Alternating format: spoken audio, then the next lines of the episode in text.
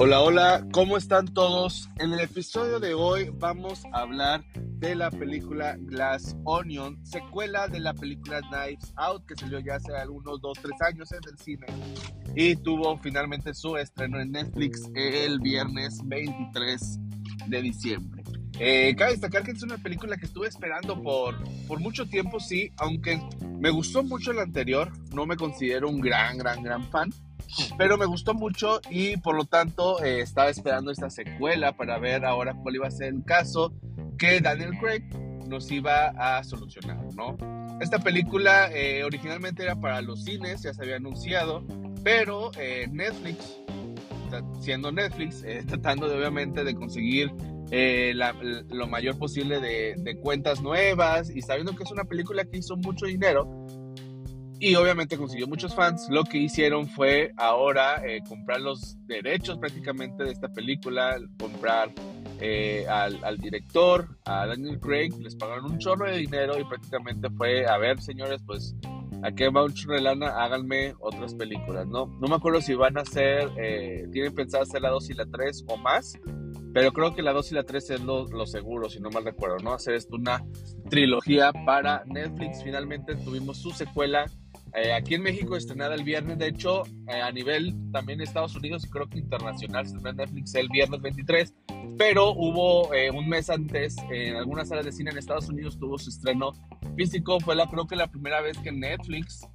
intenta algo así, tener una semana una de sus películas, recaudar algo de dinero y luego sacarlo un mes después en Netflix. Veamos si después repite eso. Pero bueno, ahorita estamos para hablar de la película Nice Out, no, perdón, Glass Onion eh, secuela de Knives Out, ¿no?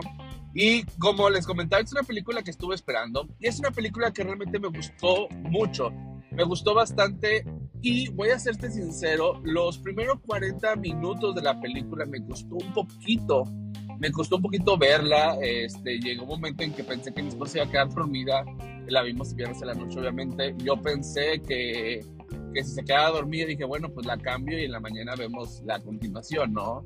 Eh, sinceramente sí, me estaba haciendo un poquito largo el principio, sentí que no estábamos avanzando, pero algo pasa en la historia, algo pasa en la película, que para mí fue grandioso, fue maravilloso, que te cambia prácticamente toda la película y todos los primeros 40 minutos que yo estaba viendo y que estaba esperando que algo sucediera, ya estaba sucediendo y nosotros no nos dimos cuenta hasta que llegamos a una escena, sobre todo como los 40 minutos, una hora de que empezó la película, y volvemos a repasar la película y te, das cuenta de que, wow, ya estábamos, ya estaba en acción la película, ya, ya estaba pasando todo, pero la forma en que te la cuentan no te lo dejan ver hasta que llegamos a cierto punto de, de esta película, ¿no? A partir de ahí creo que va hacia arriba la película, se dispara todo. Eh, como entre los primeros 40 minutos se me hicieron un poquito lentos. De hecho, aún pienso que le pudieron haber quitado unos 10 minutos, unos 5 minutos tal vez, para que tuviera para mí un mejor ritmo en la película. Sin embargo, avanza después de ahí muy bien y disfrutas ya toda la película, ¿no? La verdad es que te das cuenta de muchas cosas y, y me gustó mucho. No voy a entrar a detalles porque obviamente todas las cosas padres este, o algunos comentarios negativos es hablar de spoilers. Entonces, muy general, mi experiencia fue los primeros 40 minutos fue algo aburrido. Ahorita hablo con spoilers un poquito más. Eh, aburrido, eh, no, no, en su totalidad, tiene sus cosas buenas, pero siento que tardó mucho en, en, en, activarse lo emocionante, que es una película de misterio, ¿no? O sea, tú vas a ver quién fue el, eh, quién murió, quién es el asesino, quién es el sospechoso y luego quién resulta que no tenía nada que ver, pero siempre pensamos que era él y luego resultó que ser otro, ¿no? Lo típico que pasa en una película de, de, misterio, obviamente yo esperaba, y yo siento que tardó mucho en arrancar esa parte de la película, los primeros 40 minutos, sinceramente, eh, pues se siente que no está sucediendo nada, hasta cierto punto la película que te das cuenta que que ya está, ¿no? Y la verdad eso me gustó mucho. No le quiero dar más detalles para no decir spoilers. Vean la película, la verdad es que se la recomiendo. Hay mucha gente que piensa que es mejor que la primera. Eh, la verdad, eh, qué chido. A mí me gustó mucho, sin embargo, sí, me gustó más la 1, voy a serte sincero. Me gustó más la 1, pero a la 2 está muy cerca, está muy cerca. De hecho, para mí la 1 es un 9 de 10. Ahora más que la volví a ver hace unos meses en Netflix. Eh, para mí la 2 es un 8, 8.5, la verdad es que está muy cerca, pero en general mi experiencia en la 1 fue mejor que en la 2, ¿no? A pesar de que en cierta cierta parte de la película y la segunda parte de la película todo fue muy emocionante y cada 20 minutos estaba diciendo, wow, ah, con razón, oh, sí, ya veo, así estuve diciendo en voz altas palabras así de que mi mente estaba como procesando y relacionando todas las cosas.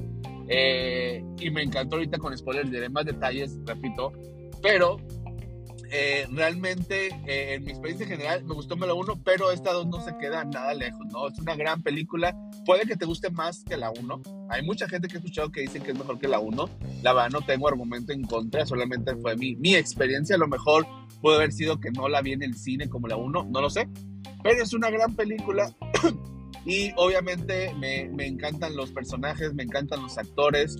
Una vez más, creo que el elenco está genial, igual que en la 1.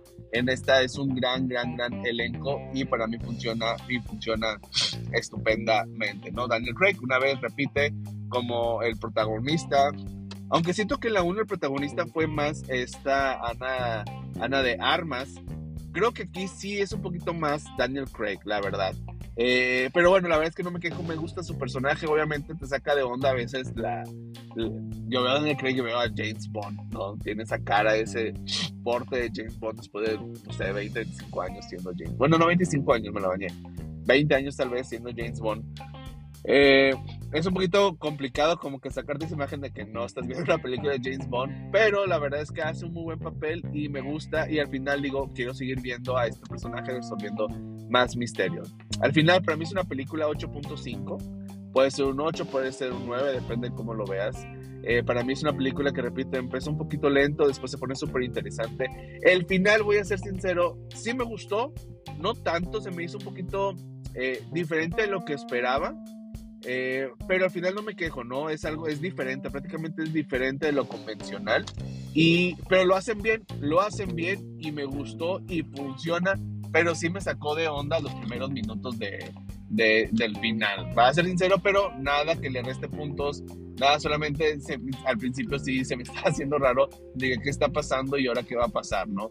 Pero bueno, en general es todo Vean la película, se la recomiendo, está en Netflix, es un misterio y la verdad, ahorita con spoilers voy a entrar a más detalles sin decir tantos spoilers, pero sí quisiera como explicarles más cosas, pero no quiero arruinarles porque todo se trata de la experiencia. Para mí esta es una película de experiencia en lo que te van revelando personajes, te van revelando misterios, te van revelando motivaciones, obviamente, de cada uno, y todo eso te va poniendo a pensar de qué es lo que está sucediendo en esta historia y al final qué es lo cuál es el punto central de todo, ¿no? Entonces, ahí hasta ahí mi review sin spoilers, vayan a verlo, repito, 8.5, cerca de 9.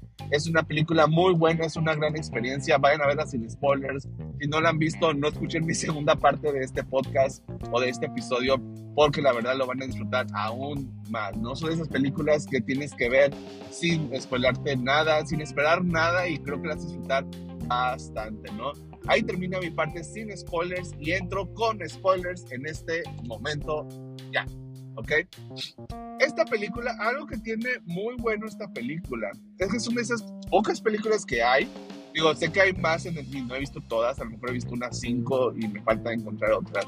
Pero son esas películas que tú estás viendo y que algo pasa en la mitad de la película que te transforman toda la película, ¿no? Te la cambian absolutamente todo. No voy a entrar a más detalles de qué es lo que está sucediendo, pero sí te voy a decir que algo pasa que después, esos 40 minutos en los que yo estaba medio aburrido y estaba pensando ya si cambiaba una nueva película, resulta que en esos 40 minutos ya estaba empezando todo el misterio y nunca nos dimos cuenta hasta que lleguemos a esta cierto tiempo la película que te revelan algo más, ¿no?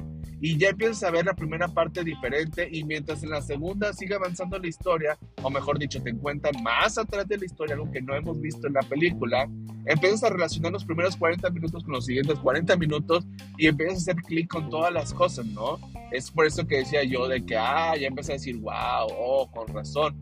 Porque en esos 40 minutos que pensé que no estaba pasando nada y que no estaba arrancando la película, al final de cuentas ya había arrancado todo y no nos dimos cuenta hasta que avanzó y ya empezamos a relacionar los personajes, eh, las motivaciones, qué pasó, ¿no? Esta película algo que tiene es que no solamente estás pensando todo el tiempo, eh, ok, antes de, de seguirle, ¿cuál es la primicia de esta película? Pues prácticamente es un hombre millonario, millonario, que invita a sus amigos a su casa en una isla privada eh, a hacer un juego en el que él dice, ¿sabes qué? Me van a matar y este, ustedes tienen que descubrir quién fue, ¿no? Entonces tú vas en la película pensando, ah, o esa fue mi experiencia, lo voy a decir desde mi experiencia. Yo dije, no, pues sí, va a ir este, como un juego en que va a decir, me van a matar, y al final sí lo van a matar y ahora el misterio va a ser quién lo mató y vamos a tener estas, eh, pues estas, ¿cómo les digo? Eh, pistas que si son verdaderas de quién lo mató y falsas de que él puso para el juego. Y ahí va a estar la historia, ¿no? De que van a tener que saber cuál fue lo, lo verdadero y cuál fue lo de mentiras por el juego, ¿no? Yo pensé que por ahí iba la película, pero no, resulta que no va por ahí. Y después resulta que ni siquiera es sobre él, es sobre otro personaje. Y luego ni siquiera es sobre él, es sobre otro personaje. Y luego ni siquiera es sobre ese personaje, es sobre, ese eso, sobre otro personaje.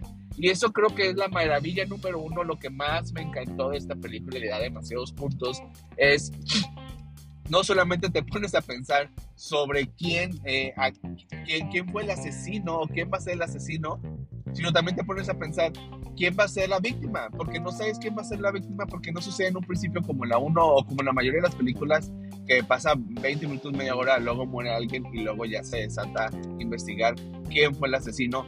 Aquí no, aquí realmente eh, el asesinato sucede después pero resulta que ni siquiera estás viendo la película sobre ese asesinato, estás viendo sobre otro asesinato.